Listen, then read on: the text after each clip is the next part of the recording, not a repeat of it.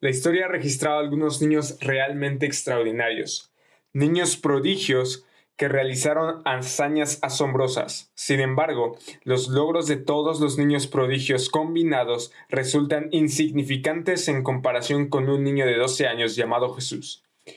Lucas nos revela por las propias palabras del niño que él era Dios. El relato revela claramente que a los 12 años de edad Jesús ya tenía una comprensión total de su naturaleza y misión. Él era el Hijo de Dios que vino a cumplir la voluntad del Padre. Este evento que narra Lucas es de suma importancia porque la identidad de Jesús como el Hijo de Dios encarnado no fue algo lanzado sobre él mediante expectativas judío-mesiánicas o un tema inventado por sus seguidores. Tampoco fue algo que él anunció para sí mismo cuando comenzó su ministerio público.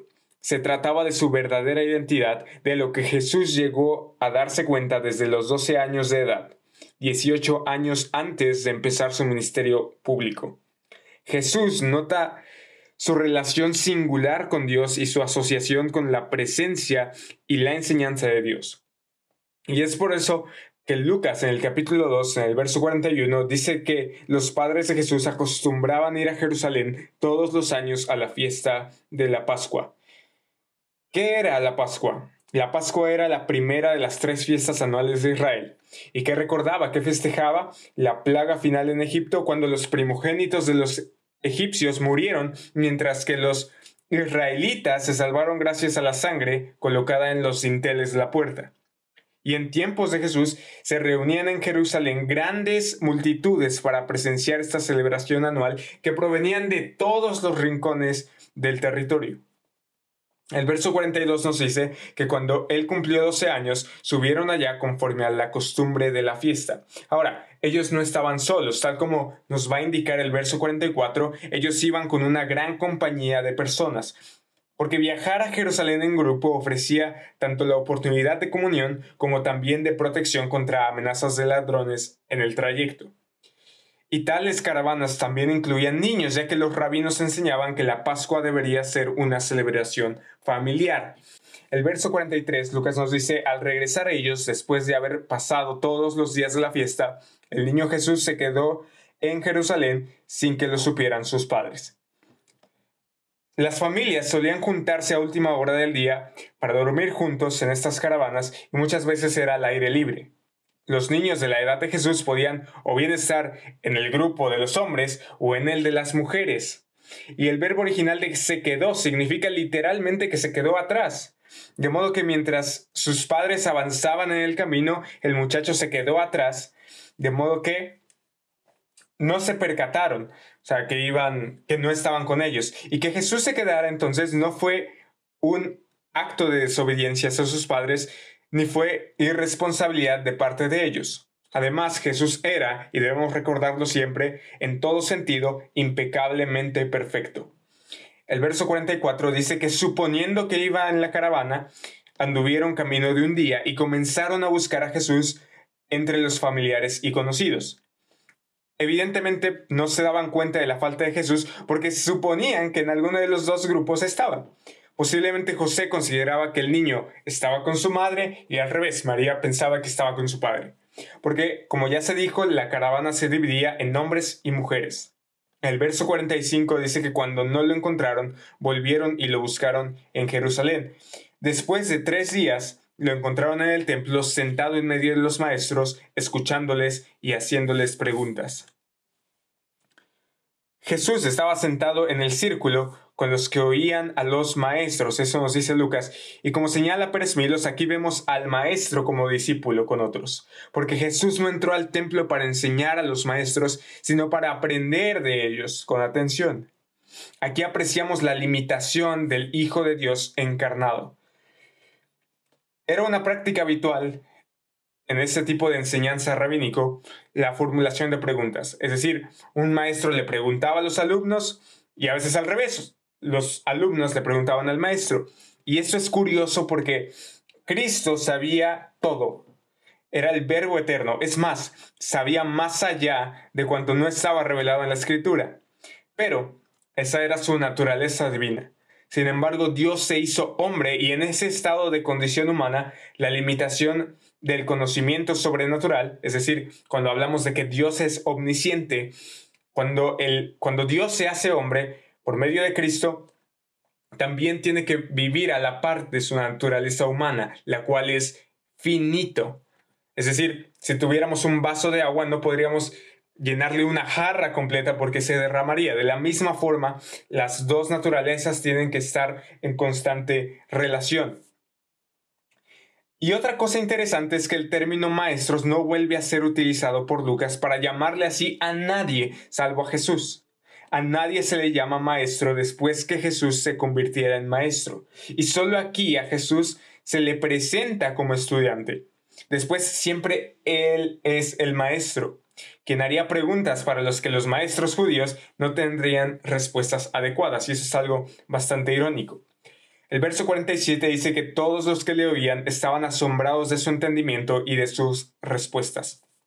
Y la capacidad de discernimiento de Jesús se hacía visible en las preguntas que hacía y también en las respuestas que él daba, porque revelaban un grado sorprendente de comprensión de las verdades bíblicas y con toda seguridad ninguno de los maestros habían visto jamás un niño como aquel. Aunque sin duda este niño era especial, pues era Dios mismo, hemos de considerar lo que dice Milos. Aquella mente no es que fuera de una inteligencia superior a las de su edad, sino que estaba llena de conocimiento de la palabra que sin duda le había sido enseñada en casa por sus padres.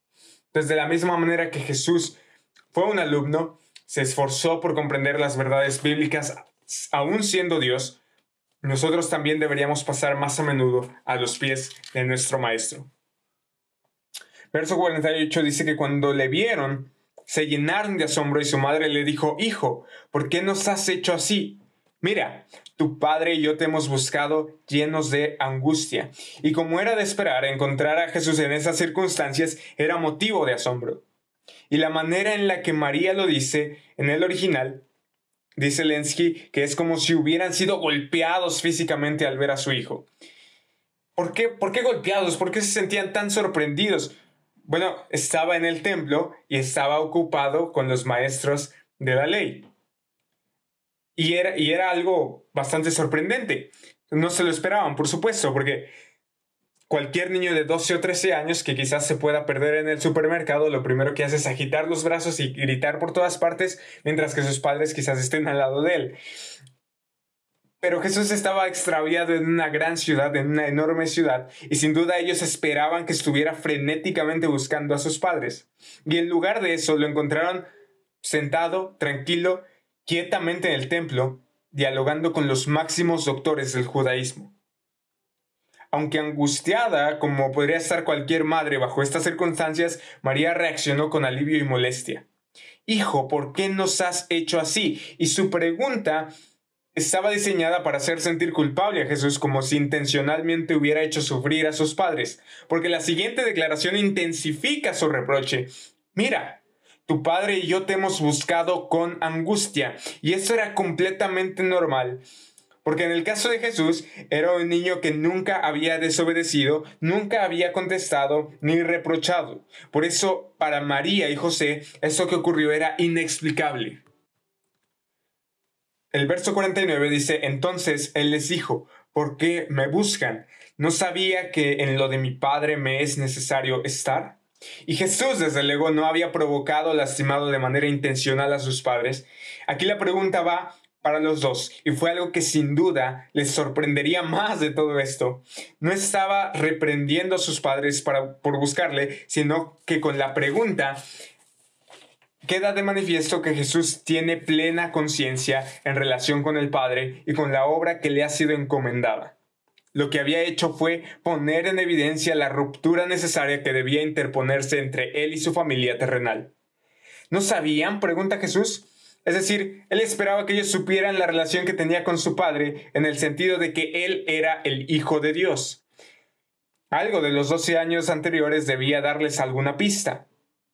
Jesús afirma, y los padres tienen que entenderlo, que su prioridad son las cosas de su Padre en los que tiene que estar siempre Jesús. no importa el lugar ni la presencia o no de sus padres terrenales. Observa lo que dice su madre, tu padre y yo te hemos estado buscando. Y él responde, en lo de mi padre me es necesario estar.